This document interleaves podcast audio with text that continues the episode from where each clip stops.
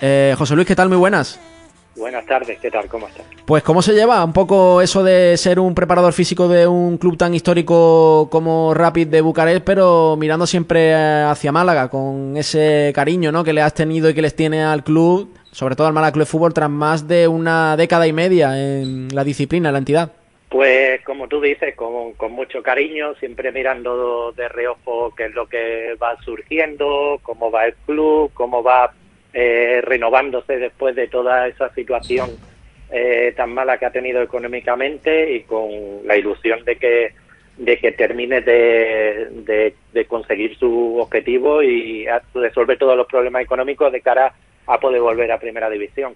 Paso difícil, ¿no? Imaginamos, ¿no? De estar ahí en las categorías inferiores del Málaga, incluso también en el primer equipo, filial, te sale la oportunidad no vas primeramente al Rapid de Bucarest, pero sí empiezas a coquetear un poco con el fútbol rumano, ¿no? Eh, cuéntame, ¿cómo es un poco ese proceso de decir me voy? Bueno, pues llega un momento en el que, como bien dice el dicho, pues es muy difícil ser profeta en su tierra y, llega un momento en el que uno se queda en un segundo plano en el club de toda su tierra porque hay excelentes profesionales en el, primer equipo y es muy difícil pegar ese, ese salto o eh, decide pues bueno pegar ese ese cambio y, probar una nueva experiencia en una categoría eh, profesional, una primera división, siempre pues yéndose como me fui con, con todas las puertas abiertas y, y de aquí agradecer siempre la postura del club y de sus dirigentes hacia, hacia mí para en un futuro, pues, si Dios quiere, pues, ¿por qué no volver? ¿Qué diferencia encuentras nada más llegar allí a Rumanía en cuanto a la preparación física? ¿Están a años luz? Eh, ¿te, ha ¿Te ha costado a lo mejor eh, meter en verea un poquito a los jugadores, un poquito más de disciplina o también encontramos a una buena formación en tu disciplina por allí? Bueno, allí tienen muchas influencias de, preparadores físicos italianos y en ese sentido pues hace que, los entrenamientos sean más, más físicos, más basados en el, en el control físico, en la carrera, una metodología pues más enfocada hacia, hacia todo, todo la, la preparación física pura. Y yo llego allí con una idea y siempre los clubes que me han propuesto de poder trabajar pues de usar más el balón de una metodología eh, eh, española, pues el que el protagonista sea más eh, el balón por encima de, lo físico, de lo físico puro. Llegas a la Politécnica y así, después vas a Voluntari y te firmas grande, ¿no? Uno de los grandes de Bucarest, como es el Rapid. La, la, carrera también tuya allí, ¿no? Pues empieza un poco a ver la recompensa al trabajo bien realizado, ¿no? Porque son escalones cada vez superiores. Exacto, al final, pues mira, tengo la suerte de que, de que los futbolistas se, adaptan muy bien a la metodología, que les gusta mucho la, la forma de trabajar, que ven cómo, cómo van a tener, eh, como el balón es, protagonista, cómo eh, todo se hace de manera jugada y organizada. Y, y bueno, de esa forma, mm, dicho malamente así, conseguimos engañar y atraer al futbolista y motivar para, para que evolucione en, en base a lo que se quiere y, y se van consiguiendo resultados y eso puede ayudar a que después uno tenga pues más posibilidades de poder evolucionar hacia otros clubes más grandes. Y en este caso pues surgió la idea de ir a, Rapid un club que en ese momento eh, es un club histórico con muchos títulos eh, y que en, en ese momento pues se encontraba en segunda división. Podríamos decir que es un caso que se puede llegar a, asemejar con, con el Málaga, eh, con objetivo de, de, ascender a primera, hago una evaluación y, y, lo considero muy viable y conseguimos el ascenso y a partir de ahí pues ahí continuamos, que la verdad que bastante bien. Exigente la afición de Rapid, ¿no? Imaginamos que al ser tan histórico y estar en esas horas bajas, pero bueno, conseguís el ascenso en la primera temporada que tú llegas y ahora, ¿cómo está la, cosa por allí? ¿Peleando por, por algo más?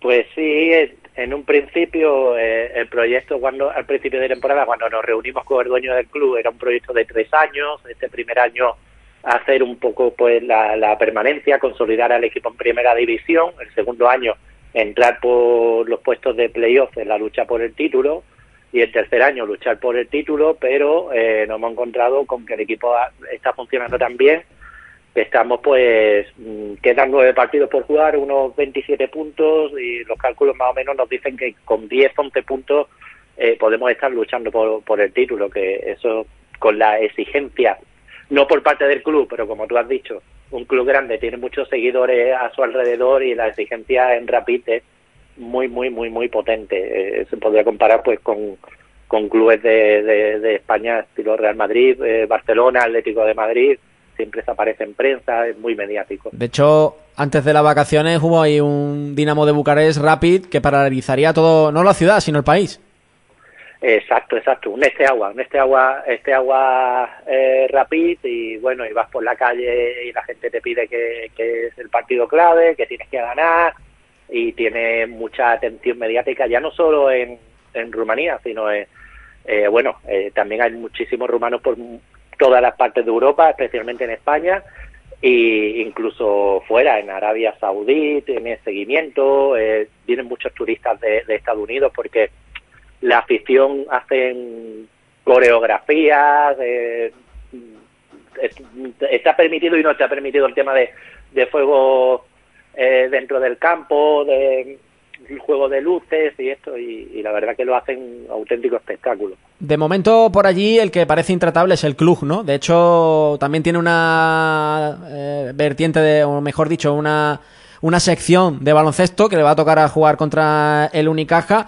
Eh, ¿Hay tanto escalón entre los grandes y los equipos que están, aunque bueno, en horas bajas como el vuestro, con esos, con los grandes potentes como este Agua o como Club, se nota esa diferencia económica?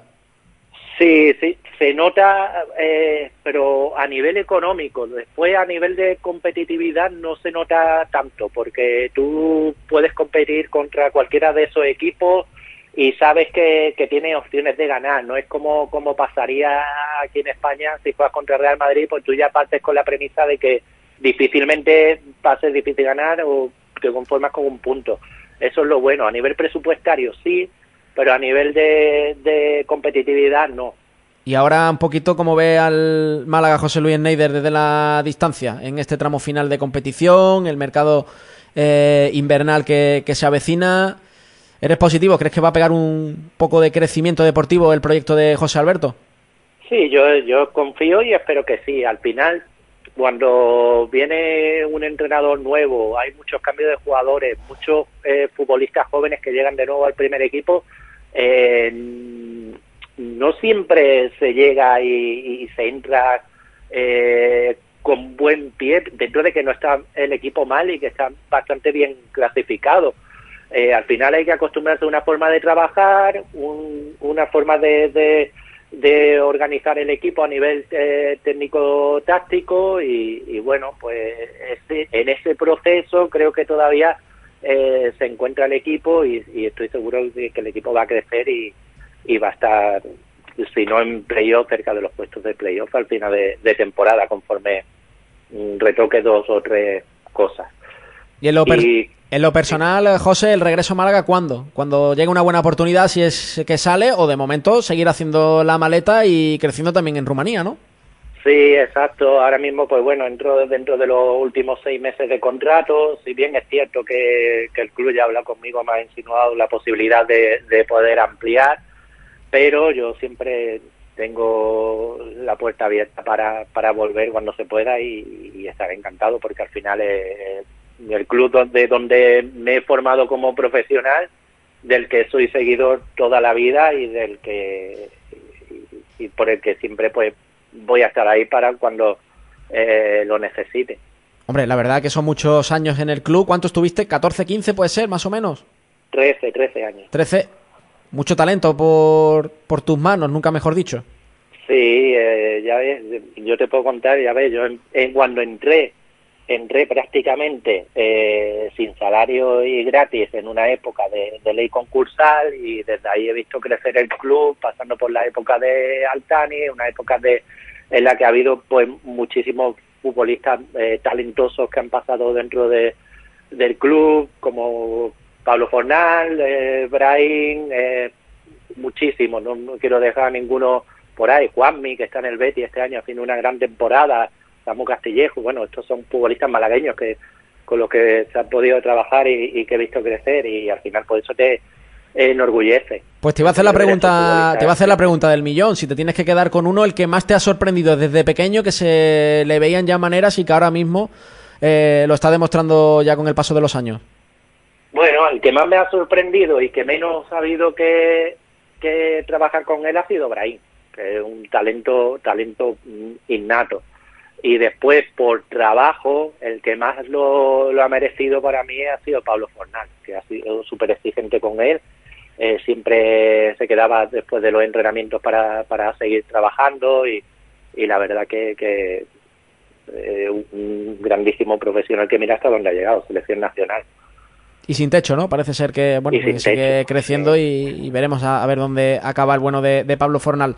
José Luis Neider, muchísimas gracias por atender la llamada de estos malagueños por el mundo aquí en el micrófono rojo en Radio Marca Málaga. Que tengas buena salida de año y por supuesto que 2022 sirva para que Rapid cumpla el objetivo y tú también en lo personal. Igualmente, muchísimas gracias por vuestra atención e interés y feliz año para todos.